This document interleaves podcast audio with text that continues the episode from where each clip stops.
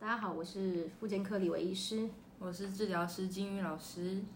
那金老师，我最近看一篇新闻报道，在讲陈杰浩，他在二零一六年呢有出版了一本书，叫做《不再沉默》。那时候他这里面记录到他在三岁的时候，他在奶妈家住在那里，然后后来被性侵的过程。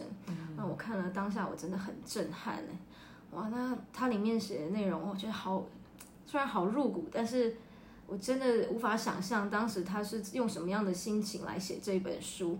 然后他那时候写这本书，后来在新闻稿以及很多记者媒体，呃，在记者会上，他也发表了说，他是想要为这些儿少被性侵的人呢发声。那他跟他的妻子徐思宁也不断的在很多的公开演讲，在提倡要大家要重视。很多孩子在青少年甚至儿童的时候就被性侵，嗯，那他用自己的自身经历呢，为很多受害者帮助他们可以复原，也给他们有很多的安全感，那让更社会大众更多的关注这些儿少性侵的案例。嗯，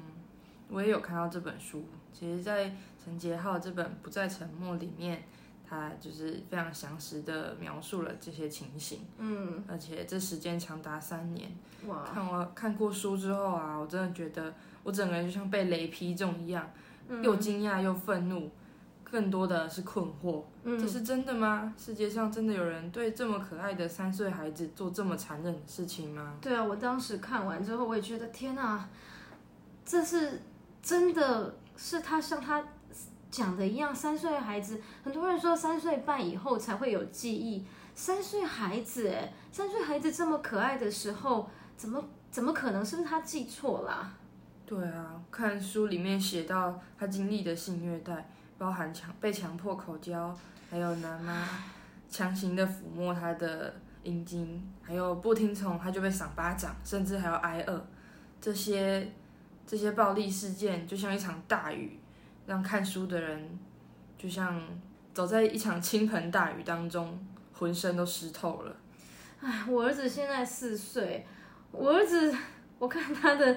生殖器也还没有长全啊。这个我我看到这个这个新闻的时候，我真的是很震撼哎。我觉得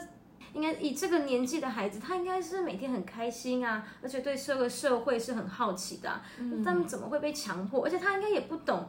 哇，那时候他他到底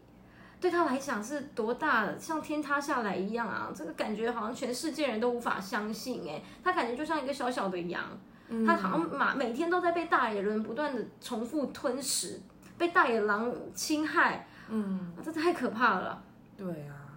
每天都要面对这样像天空闪电啊、打雷这样带来的恐惧。后来啊，他在二零一四年，也就是他三十四岁的时候，想起他被奶妈性侵的过程。诶，他他以前都不记得吗？对啊，他的妻子徐思宁其实是香港人，到台湾的辅仁大学攻读儿童与家庭学系的硕士学位，研究主题就是育儿机构里面的儿童参与权。那在撰写论文的时候，有请陈杰浩协助打字。那在论文中就有叙述到儿童离家到机构的哀伤与孤独，嗯，甚至还有在机构啊，可能被小朋友欺负啊、抢玩具，甚至虐待。嗯，读到这些黑暗文字的陈杰浩，他就意外的打开他心里这些黑暗的回忆。嗯，我也有个好朋友，嗯，他跟我说，我看他现在是一家。医疗公司的经理，那其实我跟他呃算是在上我还在上法国顺势医学的时候认识的。那他是代理法国顺势医学的，在代理这些呃这个糖球的代理商的经理。那他也跟我说，他小时候呢，因为爸爸妈妈很忙，他们很早就离婚了，他妈妈。他妈妈后来就先跟人家跑了，然后他爸爸因为逃海，所以根本没有时间在家，那他就交给他的阿姨照顾。那阿姨呢，因为寄人篱下嘛，常常也没有给他饭吃，而且还后来就把他送到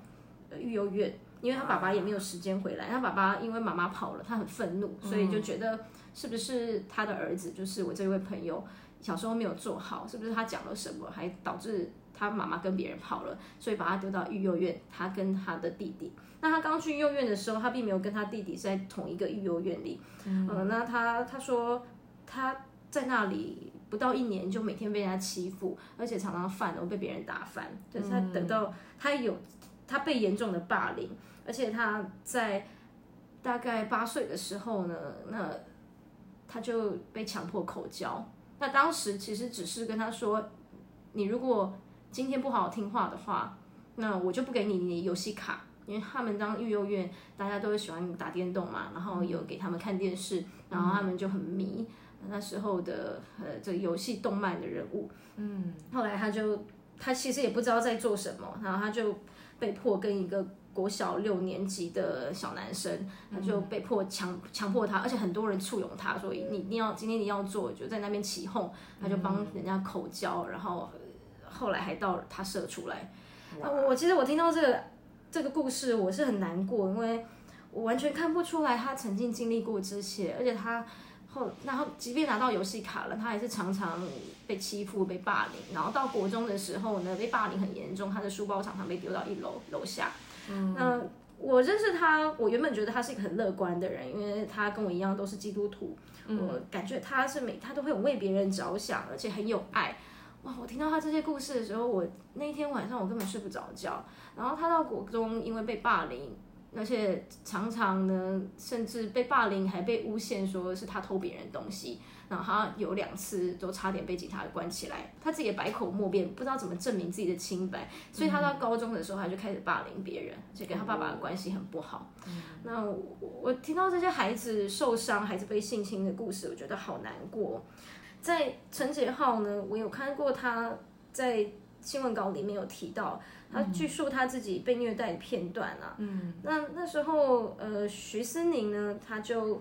有提到他在帮他先生复原的这个过程，呃，他先生的情绪呢，常常在这回忆的时候就很像，呃，他的眼睛跟鼻子好像都像坏了坏掉的水龙头一样，不断的流眼泪，不断的流鼻涕。那悲伤呢，整个弥漫他，而且他常常会退化，他常常甚至好像不是他先生的，不是他所认识的那个先生的。嗯，陈杰浩他在采访的时候也有说到，从他开始回忆起他受虐的过程之后，他就开始时常受到情绪困扰、失眠，还有严重过敏困扰。嗯，所以他在想起他受虐的过程以前，他根本不记得他自己。三岁的时候是什么？哎，他根本不记得他的童年，甚至是一片空白了。对啊，后来他也会因为一些小说或是电影里面关于创伤，就感就会感到莫名的痛苦，很容易就崩溃大哭，或是全身僵硬，脑袋一片空白。他也不知道为什么自己会这样，他对未来根本就不抱任何希望。嗯，我想他心里一定承受着很巨大的哀伤，很巨大的伤痛。这个就好像黑洞一样，要随时把它吞灭啊！如果他没有想起那时候三岁被性虐待的记忆的话，不知道他的人生会不会好一点呢？那他为什么为什么他的太太要帮他想起这一段伤痛啊？不过他也终于知道了，因为想起这些，他也终于知道他为什么有时候遇到这些创伤的电影，他会崩溃大哭，他会有一些异常的情绪反应了。是啊，其实，在访谈中，陈杰浩也有提到，其实三十年以来，他一直在等待有人告诉他，他一直在透过撰写与作画，不断的寻找自我疗愈的线索。哦，他一直在等待有人可以安慰他说，这不是你的错。没有人应该要经历这些事情。嗯，哇，许思妮她也也有提到，就是丈夫在情绪发作的时候，就会回到小孩的模样，他会痛哭失眠，就像医师刚刚讲的，他已经不是他自己了，他还会把自己卷成一团，缩在角落，不吃不喝，或是发呆好几天。哇，那真的很让人担心哎。对啊。其实陈杰浩也有曾经把他受到的虐待告诉父母，但没有人愿意相信他啊。他们总是说不可能有这种事，你记错了啦。他们只是太粗鲁了啊！这我这个这个被受侵害，然后还不被别人相信，真的是很大的伤害哎。对啊，其实他也自我剖析说，其实除了这些性虐待之外，他的父母对这件事情的忽略。也是他很大痛苦与失落的来源。哇，这些性侵如果在孩童已经哇，他的对他来讲，他的世界就是他每一天所面对的人。嗯，那他的世界好像崩塌，而且这个世界好像没有办法相信，他们已经遇到困难，可是却没有人相信他们，甚至长大了也没有人要听他们讲。对啊，完全没有一个社会安全网，或者是能够能够对他们来说安全的地带，让他们能够先暂时躲避一下这些黑暗的状况。如果我们能够听孩子说，那我们就可以少一个孩子受害。嗯嗯，这说在像这样童年有被性侵、性骚扰经验的成人，其实他们长大的复原之路需要很长时间，甚至他们会有自杀、想要死，常常不断的掉入一个负面的循环里面。这些坚持下去，甚至很困难，而且要复原、要坚持走完伤痛，是很很难很难的耶。对啊，而且陈杰浩他其实靠写作啊，他的艺术创作，他就大可以不必这样子一再掀开自己的伤口。那他为什么要站出来为大家发声啊？他说啊，起心动念其实只是来自于他想知道如何脱离这种痛苦，只是想好好睡觉。但后来发现，或许他的经验可以帮助别人早点脱困，可以让其他的孩子免于和他受到一样的伤害。他愿意站出这一步，哦，哇，那他的太太也是很伟大哎。对啊，其实他的太太在访谈过程中也有提到，在刚出版《不再沉默》这本书的头两年，也有很多宣传活动啊，或是座谈会。其实可以看到陈杰浩每次分享完都非常的疲累，会甚至会失去生活能力。嗯，所以活动结束后就需要靠他的妻子。带着陈杰浩一起好好吃顿饭，吃点冰淇淋，带他回家，让他知道还有一个安全的地方可以待着，好好休息。哇，所以他的太太徐思宁真的有时候就要像他妈妈的角色一样陪伴他，慢慢从孩子的状况下恢复。哎，嗯，所以徐思宁真的很全力支持她的老公。真的，他的每一场演讲分享，他的太太一定都会在，不管是一起上台或是陪他去。嗯，他的太太想要让陈杰浩知道他一直都在。嗯，哇，所以即便是夫妻，徐思宁还是非常尊重她的丈夫，哎，而且常常会在她受伤的时候，或者是陈杰浩他在分享他的状况，也会用眼神跟他先生确认，就怕曲解陈杰浩的感受，或者在听他说的时候，他也会不断的用同理、用理解来陪伴陈杰浩。嗯。在后来过程啊，其实陈杰浩和他的太太徐思宁，他们也开始办了很多座谈会啊，或是分享会，其实就是希望透过这样的活动，可以倡议让整个社会重视儿少性侵。嗯，那他在倡议过程中就遇到了非常多的幸存者。嗯，那陈杰浩也说，他从他们身上学到很多东西，有些人甚至受虐更长的时间。光是好好长大就非常了不起了。对啊，他们身上真是充满生命的韧性。哇，他们夫妻也成为这些被性侵孩子，或者是被性侵、被虐待的孩子长大之后复原的帮助之一。你可以给他们好大好大好大的平安跟安全感。甚至可以让他们知道他们自己这些伤痛是怎么来，也可以看到有人已经走出来，并且为别人发声，可以帮助这么多人，他们也可以被治愈。嗯，我其实我看到很多性侵的新闻啊，有时候有有五岁的孩子他被打，或者是五岁的孩三岁五岁的孩子又被性侵害，或者是被邻居，或者甚至被阿姨叔叔性侵。有些很多新闻，或者是在这个 PTT D card 里面，也有人在底下写说。哎呀，这个小孩子根本不根本不可能记得啊，会不会是他们自己记错啊？是编故事吧？小孩子说谎跟做坏事比较可能啊，他们根本不知道自己在讲什么吧？他们怎么可能记得啊？我那个时候，我那个年纪也不记得这个时候啊，这个世界呐，他们可能都是乱掰的，或者长大自己心理扭曲而乱讲了。其实我都看到这些，我觉得怎么那么多负面的留言啊，然后这么负面的评论，为什么不能站在孩子这边呢？或许可能有一部分是扭曲，但是的确他们也受伤了。他们受伤，他们要花多大的力气才有办法说出来这些啊？他们这些童年被巨大创伤碾压，怎么还有这么多评论想要把他们更继续把它踩烂呢？嗯，陈杰浩也说，其实可以看得出来，倡议还有很长的一段路，还有还是有很多的嘲讽、攻击，还有说造假的部分，嗯包含甚至成年人所受到的侵害也是如此。嗯对啊，所以陈杰浩他们也希望未来可以举办小型的工作坊，他们希望可以拆解儿童熟人性侵的手法，提高成年人的警觉，让嗯大家知道儿童在被性侵的状态下，他们是受到多多大的惊吓，多么的弱势，在伤害当下那个震惊，让他们说不出口他们所遇到的事情，甚至说不清楚，根其实是常态。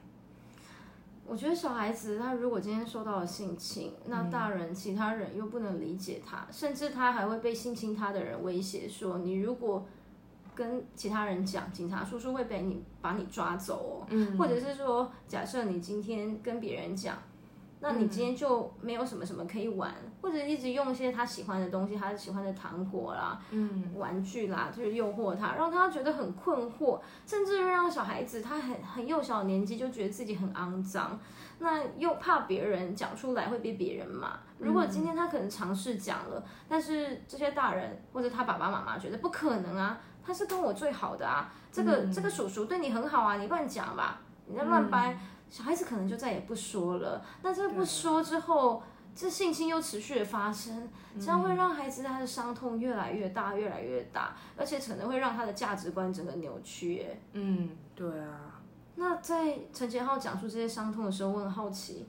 呃，在陈杰浩讲述这些伤痛的同时啊，徐思宁他如果听到这些，不会觉得很震撼、很 shock 吗？他的先生一般来讲应该是他家里的顶梁柱，哎，应该是可以照顾太太的啊。那这个太太要接住他这么大突如其来的伤痛，哎，也不会怀疑他讲的是不是真的啊？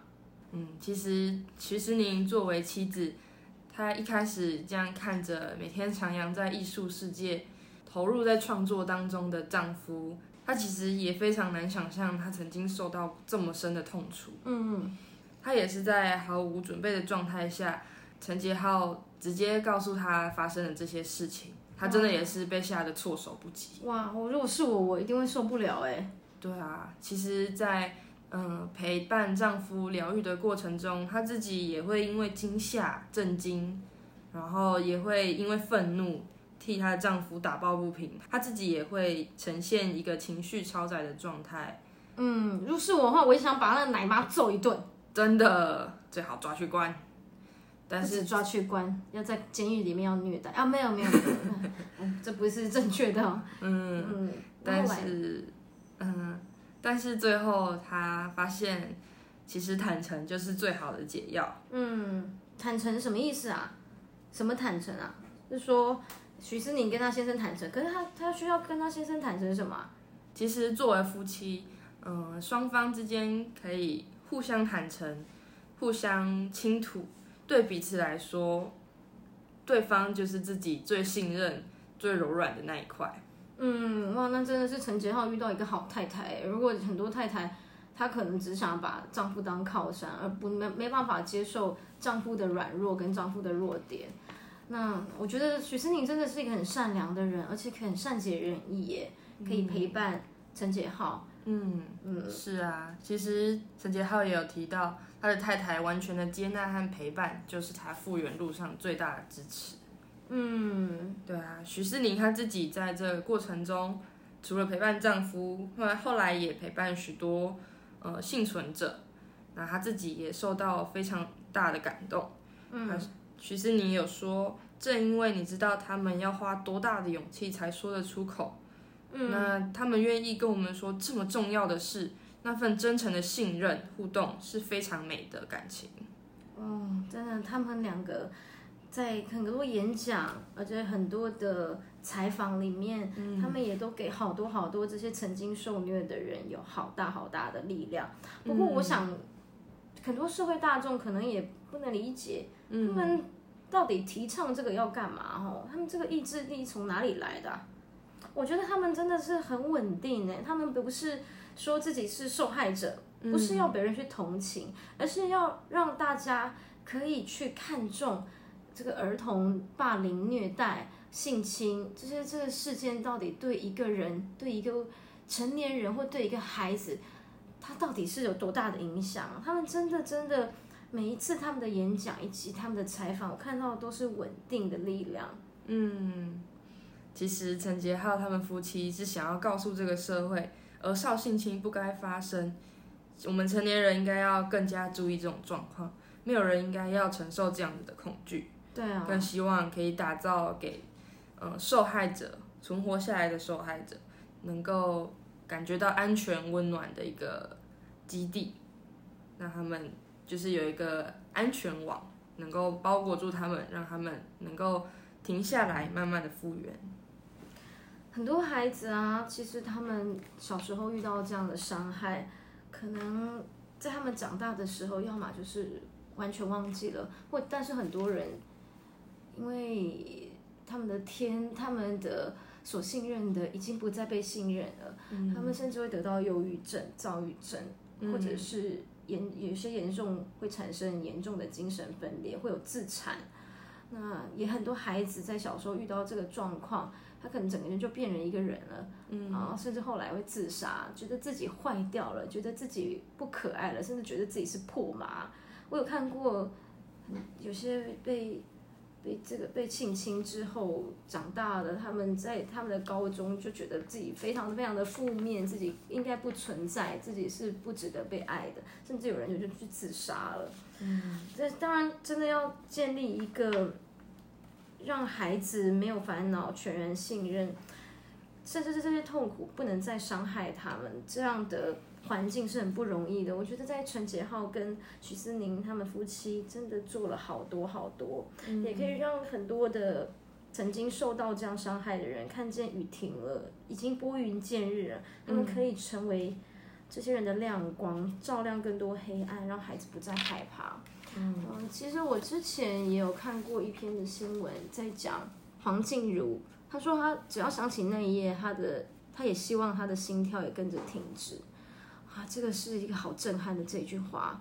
那黄静茹呢，她在高中呢就创立了为你的受伤而读，然后呢替性暴力以及受创伤经验的伤者发声，所以她在十七岁就得到了亚洲女孩人权奖，我真的很佩服她。但是他到现在呢，常常回忆起他十岁那一年暑假，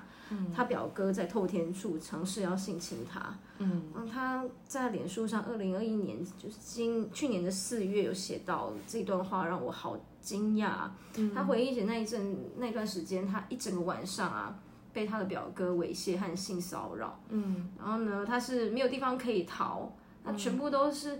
呃，黏腻、恶心的抚摸，他有嘴，但是却喊不出救命。那在黑压压的屋子里，躲到任何一个角落，他都不会被放过。嗯，他也相信他自己能够好起来，可是他觉得他自己是坏掉的，他也没有未来。嗯，看起来好像是性侵未遂，但是这个四个字好像没有真实的伤害，但是对。对孩子或者对青少年来讲，就好像地狱一般，也会改变了后来呃黄静茹后来的人生。嗯，他也让到现在啊，黄静茹还是常常要透过药物才能睡觉。嗯，他每次想到那个被猥亵晚上后，他就变成失眠的小孩，晚上对他来讲变得好不安全哦。嗯嗯，然后后来呢，其实，在被表哥侵犯的第二天，他有跟他爸爸妈妈想要。想要跟他们说，诶，其实他有被欺负，那支支吾吾的讲，可是话才讲到一半，他爸妈就说不要再说了。那大人这种避而不谈的态度，让他其实是一种二次伤害啊。嗯，对啊，很多受到侵犯的青少年，或者是比如说黄静茹，他们可能无没有一些讨论的对象，没有一些倾诉的对象，他们只好上网搜寻性侵、性暴力的相关新闻。可是却在留言处只看到满满对受害者的指责，嗯，你一定是自己不检点啦，一定是这么贱勾引人，还是你是不是穿很少才遇到这种事情？这样子那些色狼才找上你，唉，可是其实这就让需要安抚、需要安慰、需要安全感的受害者，在网络上却只能感受到这是一件很脏、很不要脸的事情。继续让他在晚上继续做噩梦、失眠。对啊，他们根本想要走出来，但是甚至会被很多网络霸凌这些网络负面的言论，嗯或者是不能理解的态度。嗯，我觉得有时候落井下石。对啊，有时候网络上很多人觉得他好像有正义感，但是正义感有时候却让人家更掉进深渊里面起不来。哎，那时候黄静茹啊，她觉得她自己根本不会活到二十岁，反正做什么都要死了，做什么都豁出去。嗯，她觉得她自己是个愤青，但是她在高一的时候又遇到了约会强暴，后来她又开始吃过量的安眠药啊，精神病的药物，她会尝试跳楼，用美工刀自己在手腕上作画，一直撞墙，甚至会自己打自己巴掌自残。她在脸书上写下他自杀过无数次，但是没有死成。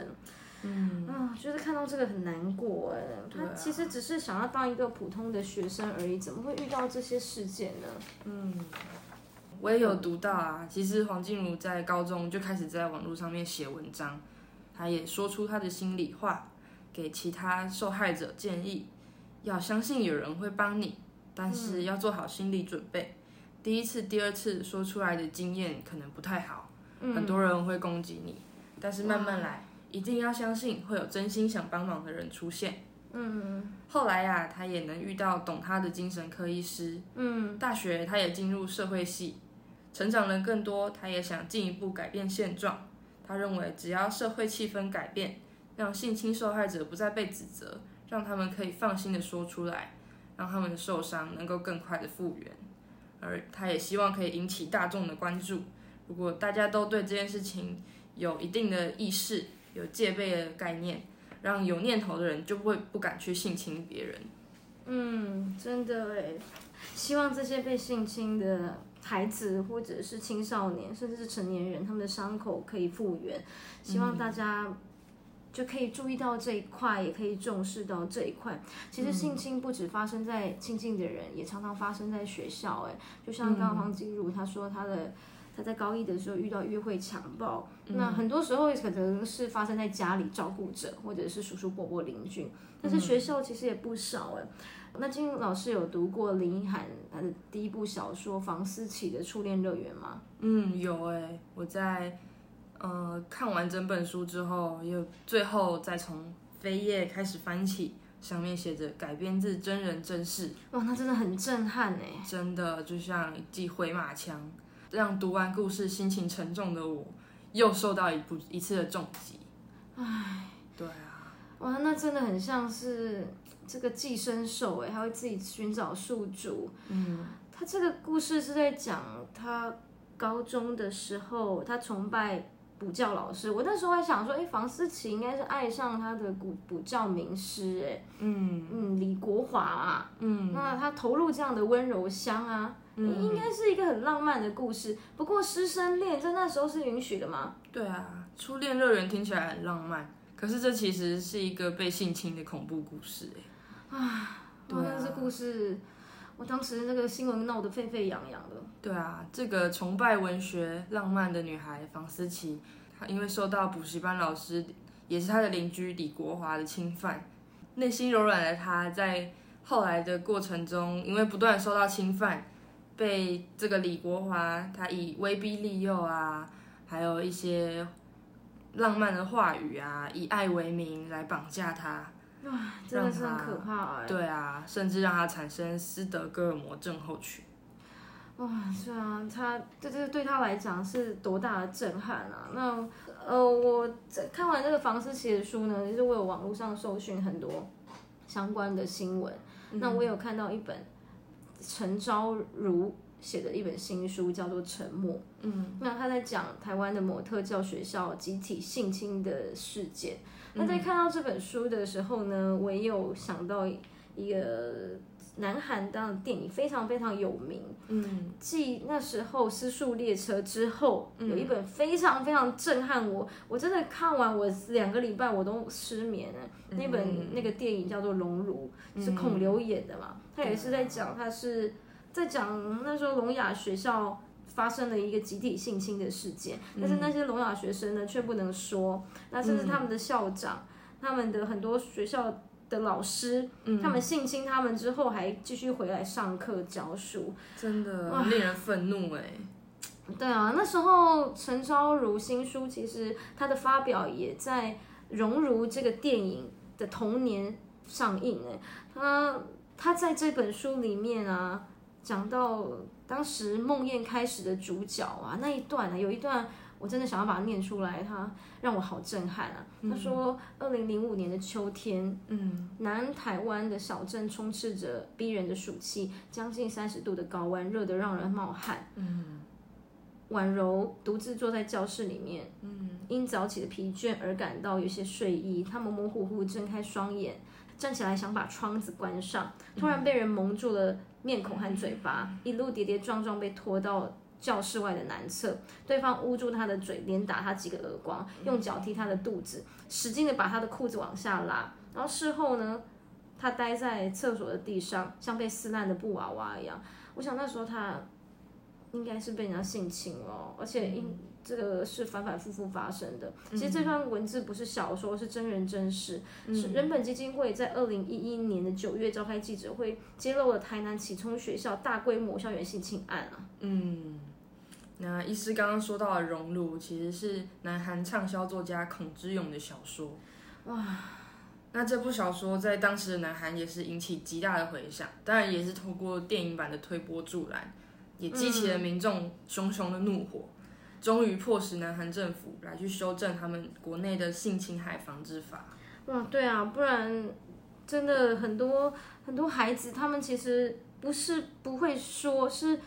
说不出来啊，没有办法说。对啊，这特别是这些聋哑人士、特教生，他们甚至不知道这是什么，他们只知道自己被欺负了，但是说了又没有人相信。哇，集体性侵真是多么可怕！每个学校的老师都是共犯，那甚至视而不见，甚至每一个人都是加害者。哎，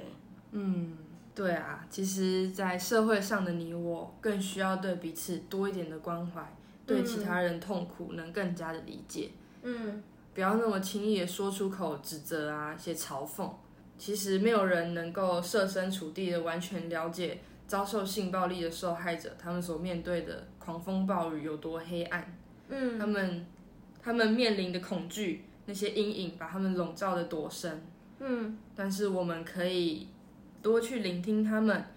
做好社会安全网，同理他们受伤的事实与心情。陪着他们一起摸索，一起疗愈，能够降低更多因为物质啊、身体上条件不平等，或者甚至身份不平等产生的冲突与悲剧。哇，真的！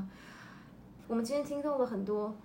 过去有很多真人真事，很不是小说，他们是用小说的出发点，或者是用书。来为大家发声，为这些曾经受到性侵者他们自己的亲身经历，来为很多人让大家可以重视到性侵其实真的影响一个孩童很大他的未来。其实我的国中，我的国中同学也有被老师性侵、性骚扰，而且长达半年到一年的时间。我那时候在考上武林高中以前，我真的是很愤怒，也为他感到不平啊。嗯。但是当时呢，我们曾经尝试的想说出去，想让学校的老师、辅导老师重视这件事，嗯，但是我们得到的回应却是是我们自己乱猜的，这根本不是事实。我们这群死小孩，即便我那时候成绩很好，但是却没有人相信我们讲的是真的。后来我的确，我同学因为。学校老师有注意到这一块，那老师后来也不太敢再继续对他做这件事情，但是反而我那时候也是一个受害者，我不是被性侵的受害者，而是被全校指责我在乱讲，我是为了想要考上好的学校，或者是想要想要自己出头而在乱说，不一定是性侵的人受到伤害，甚至旁边身边的人也可能也不被人家认同或证实。啊，那希望透过这部的 podcast，让大家可以更重视到